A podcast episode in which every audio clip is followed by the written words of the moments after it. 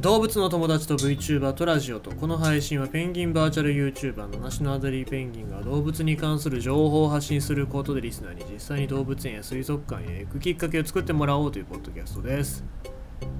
春になりまして桜もだいぶ咲いてきたかなって思うとこなんですけども今週末まあ明けぐらいは28、29ですかね。にかけては前線を伴った低気圧が発達しながら日本付近を東に進むということなので春の嵐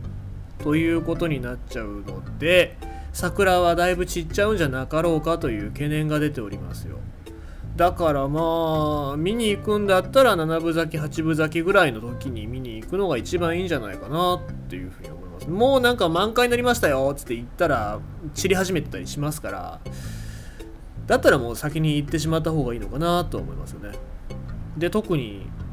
動物園動物たちと桜っていう絵を撮るのであればもう今のうちに撮りに行った方がいいんじゃないかなとは思いますのでまあなるべく皆様桜が散っちゃわないうちに見たい方撮りたい方っていうのは急いだ方がいいんじゃなかろうかと思います。あとまあ風が吹いたら桶屋が儲かるとは言いますけども逆のことはありましたね。風のせいらしいですけども。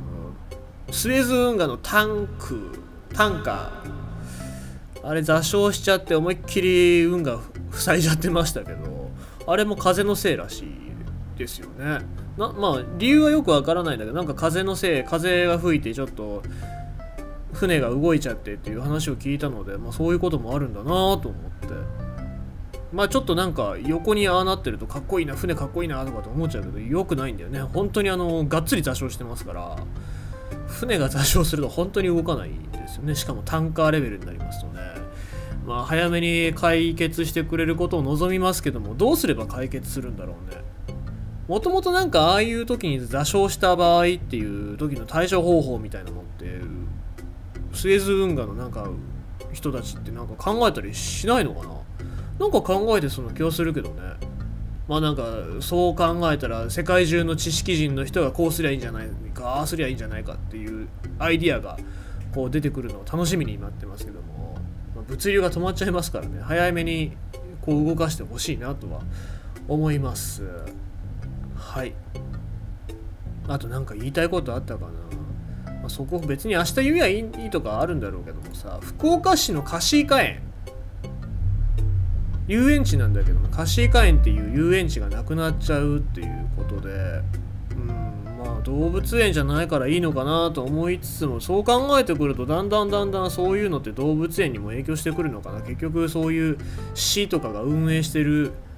市とか町が運営してる場所っていうのがそうなっちゃうのはまずいなと思いますからね。だんだんなんか病院とかは重要だ年寄りがいっぱいいるから重要だけどもそういうなんか若い子たち子供たち向けの場所っていうのは必要ねえんじゃねえかだっていねえしってことになってくると本当に何もないただの病院とじじいとあと死体の町ですよ。っていうことになってくるんじゃないかなと思って怖いなと思いますんでそうならないようになってほしいですな。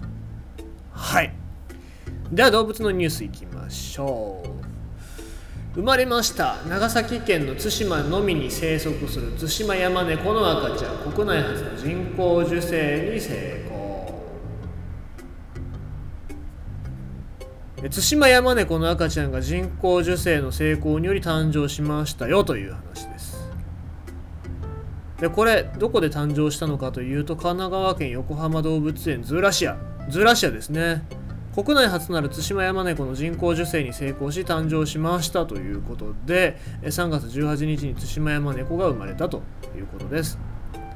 人工授精を担当した獣医師がによると、え腹腔腹空胸手術？これなんだっけ、え読み方を忘れちゃいましたけど腹空胸ですね。腹空胸手術。えー、を使った特殊な技術で日本では誰もやってない技術。海外で勉強して新たな技術を導入して山猫に会うように改善したことがそう成功につながったと。いうことで、まあ、タイとかではそういう、えー、技術があるんだなっていうのが逆になんか日本の方が進んでるのかなと思いきやそういうわけじゃないんだなっていう印象を今ニュースで読んで気がつきましたけど、えー、タイで2週間勉強し4年かけてようやく成功したっていうこれなんですけどもところが喜びもつかの間母猫のマミが子育てをするはずでしたが母乳があまり出ず飼育員による人工保育に切り替えましたと。で大変と言ってしまえば大変だが一致団結して頑張っている元気にミルクを飲んでいるのであとは日々成長を記録して将来に向けて育てていくのが私たちの役割だ。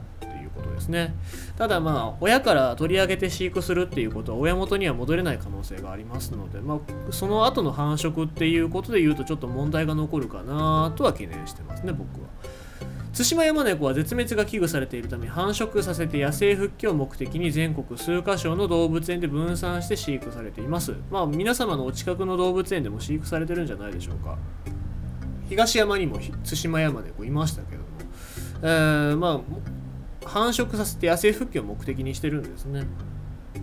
数が少ないですからやっぱりそうはしていかないといけないと思います。ちなみに赤ちゃんの性別はまだ分かっておらず体重は24日現在 140g だということですと。いうわけですね。次に行く目的の場所って僕横浜にしようかなと思うんですよね。横浜にね意思を持って泊まりたいんですよ。だからズーラシアだったり、まあ、他にもねいろいろな施設横浜周辺にありますからそういう場所を次は行ってみたいなと思いますので、えー、ズーラシア行ったらね節磁木登りカンガルーとの金玉とあとはこういうツシマヤマネコの赤ちゃんだったりっていうのも同時に見れる可能性があるのでね、えー、まあ、夏になる前かな夏になる前か夏になった後、まあ、7月にボーナスが出るからそれを使ってなんかいけるかなとかって思ったりしますけどもちょっとね、考えておきましょう。ということでございまして今日のニュースは、えー、生まれました対馬山猫の赤ちゃん国内初の人工授精に成功というお話でした。